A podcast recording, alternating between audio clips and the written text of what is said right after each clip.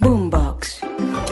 Hola, soy Andrés Carmona, periodista del servicio informativo de Blue Radio y estas son las principales noticias con las que cierra este lunes 30 de enero del año 2023. La Fiscalía acaba de conocer que Luz Fabiola Rubiano, la mujer que le dijo simio a la vicepresidenta Francia Márquez, aceptó cargos y será condenada por, entre otras cosas, actos de discriminación. Oscar Torres son los delitos de actos de discriminación y hostigamiento agravado los que acaba de aceptar Luis Fabiola Rubiano de Fonseca, la mujer que el pasado 26 de septiembre del año pasado, en medio de la Plaza de Bolívar, llamó simio a la vicepresidenta Francia Márquez, además de lanzar varios comentarios racistas en contra de ella y la comunidad afrodescendiente e integrantes del Partido Comunista Colombiano. Durante la diligencia ante la Fiscalía, la señora Rubiano de Fonseca aceptó de manera libre y voluntaria los cargos en su contra, por lo que ahora ese escrito de acusación se le remitirá a un juez penal para que emita la condena contra esta mujer. Para la fiscalía, los mensajes de la señora Rubiano de Fonseca se masificaron con rapidez en las redes sociales y generaron daño a la honra y la dignidad humana de un grupo poblacional y directamente a la vicepresidenta, afectando el derecho fundamental de la igualdad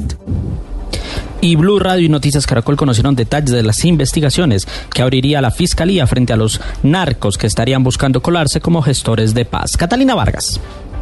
Uno de los detalles más trascendentales que se dio a conocer hoy por parte del fiscal general Francisco Barbosa fue la apertura de una investigación por una supuesta red de abogados que estaría negociando un cupo para narcotraficantes en el marco del proyecto de la paz total. Blue Radio conoció que la fiscalía investigaría a tres poderosos narcotraficantes que estarían ofreciendo cada uno de ellos dos millones de dólares para ingresar a dicho proyecto. También se conoció que el tema se ventiló en Estados Unidos y que agentes de ese país vendrían esta misma semana para indagar más sobre estos hechos. Aunque el fiscal general no dio mayores detalles de lo que abarcaría esta investigación, se conoció el día de hoy que se llamó a declaración juramentada al alto comisionado para la paz Danilo Rueda, al igual que al hermano del presidente Gustavo Petro, Juan Fernando Petro, y también algunos de los abogados que aparecen mencionados o salpicados en este escándalo. Y el gobierno Petro arrancó su reforma agraria entregando a campesinos del Meta un predio comprado a la unidad de reparación de víctimas. Mientras tanto, el Ministerio de Agricultura se prepara para prohibir un químico que está matando a las abejas en Colombia. Marcela Peña. Pues mire, estamos hablando de la hacienda Lusitania con 448 hectáreas de palma sembrada. En su momento, esto perteneció a los paramilitares, a las AUC y estaba en manos de la Unidad de Atención para la Reparación de las Víctimas. Esa esa entidad que la Agencia Nacional de Tierras le compró este predio y ahora lo va a repartir entre 60 familias campesinas que no tenían tierra. En otras noticias del sector, el Ministerio de Agricultura y el ICA se preparan para prohibir el fipronil en plaguicidas y otros insumos agrícolas. Esto porque este químico es el causante de la muerte de insectos polinizadores como las abejas y hay una acción judicial que busca proteger a estos insectos.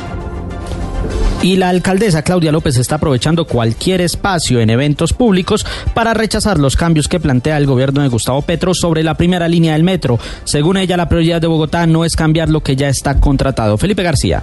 La alcaldesa Claudia López volvió a referirse a la necesidad, dice ella, de seguir adelante con la construcción de la primera línea del metro de Bogotá. Dijo puntualmente en un evento precisamente de movilidad sostenible que la prioridad de la capital del país es cofinanciar los tres cables y el regiotram del norte, no cambiar el contrato de la primera línea del metro como en este momento se está estudiando desde el gobierno del presidente Gustavo Petro. Dijo puntualmente, en ese mismo convenio de cofinanciación tendría que haber 25 billones de pesos y no 12 billones como hasta ahora para hacer las prioridades de Bogotá, más la modificación que plantea el presidente de la primera línea del metro. Dijo que el expresidente Juan Manuel Santos dejó financiada la primera línea del metro y que el presidente Iván Duque dejó financiada la segunda. Y lo que espera, según ella, del presidente Gustavo Petro es que deje financiada la tercera.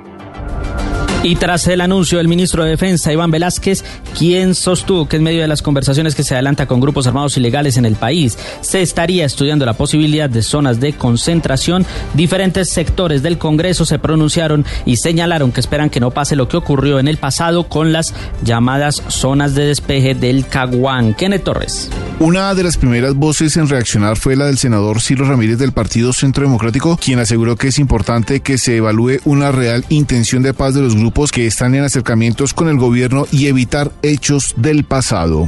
Mirar que no vayamos a repetir caguanes y que tengamos que perder territorio colombiano para que sigan delinquiendo. Por eso es importante en esas mesas de negociación poder establecer unas condiciones muy estrictas y no repetir errores del pasado. Entre tanto, el senador de Cambio Radical David Luna aseguró que se deben tener normas claras con los voceros de la mesa de negociación y de esa manera saber quién cumple o incumple los acuerdos del cese al fuego. Yo creo que en estos momentos una zona de distensión o una zona de concentración le haría mucho daño al proceso de negociación, pero esa es una decisión de la mesa, que sea cual sea la que se tome, se debe comunicar pública y bilateralmente. Esta propuesta de zonas de concentración se estaría evaluando desde la oficina del Alto Comisionado para la Paz, con el apoyo del Ministerio de Defensa y el objetivo de estas zonas sería el de evitar el choque y la confrontación entre esas estructuras y la fuerza pública y más de 50 hectáreas de bosque fueron consumidas por incendios forestales en Antioquia en las últimas horas. En el departamento ya hay alerta por las conflagraciones en la cobertura vegetal. Duban Vázquez. Después de tres días fue controlado un gran incendio en la zona boscosa de la montaña de Loma Grande en Liborina, donde las llamas consumieron al menos 50 hectáreas y la fauna del sector. Los bomberos de diferentes municipios del occidente de Antioquia, con apoyo de la Fuerza Aérea, lograron extinguir las llamas y a esta hora se controlan pequeños focos, pero por fortuna se impidió que se afectaran las comunicaciones, según la alcaldesa de Liborina, Adriana Maya. Logró entonces evitar que afectara la antena de telecomunicaciones y obviamente pues se logró eh, controlar el incendio. El otro incendio ocurrió en el municipio de Amagá, en la zona de Maní del Cardán, donde fueron arrasadas 6 hectáreas. Por eso el Dagran reportó que este fin de semana se registraron al menos 8 incendios, no solo forestales sino también estructurales, como en la fábrica de madera en Envigado, que dejó dos empresas con pérdida total. Y hay preocupación entre los agricultores de Boyacá ante las fuertes heladas que se han registrado en las provincias de Centro, Tundama, Ricaurte, Sogamoso, Márquez y Valderrama, donde centenares de hectáreas de papa, arveja, cebolla y otros tipos de cultivos se han visto afectados por el fenómeno climático. Jairo Niño. Las lluvias de comienzo del 2023 tenía a los campesinos tranquilos como método para que las bajas temperaturas no generaran las temibles heladas, pero en los últimos días apareció ese enemigo silencioso que acaba con el trabajo hecho por estos agricultores. Jairo Ballesta, campesino. Grave, ya los pastos están comenzando a quemar, ya el pasto se está terminando, el ganado ya comienza a sufrir. Las provincias de Centro, Tundama, Ricaute, Sugamuxi, Márquez y Valderrama son las más afectadas, donde centenares de hectáreas de papa, arveja, cebolla, frijol, maíz y pastos se han perdido por el fenómeno climático. Óscar Amezquita, campesino. Ya la papa se está quemando, todo se está helando, ya las papas se helaron, los maíces que había se quemaron.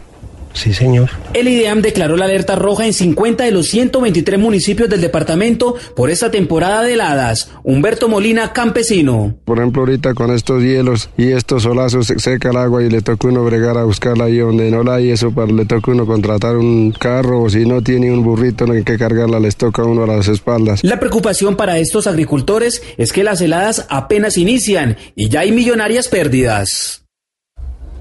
Y mucha atención porque quedó libre por vencimiento de términos el único procesado por el homicidio del joven Santiago Murillo, ocurrido en la ciudad de Ibagué en el en mes de mayo de 2021 en medio del paro nacional. La decisión lo tomó un juez segundo penal de la ciudad de Ibagué. Se trata del mayor de la policía, Jorge Mario Molano. Esta es una noticia en desarrollo que les estaremos contando en voces y sonidos.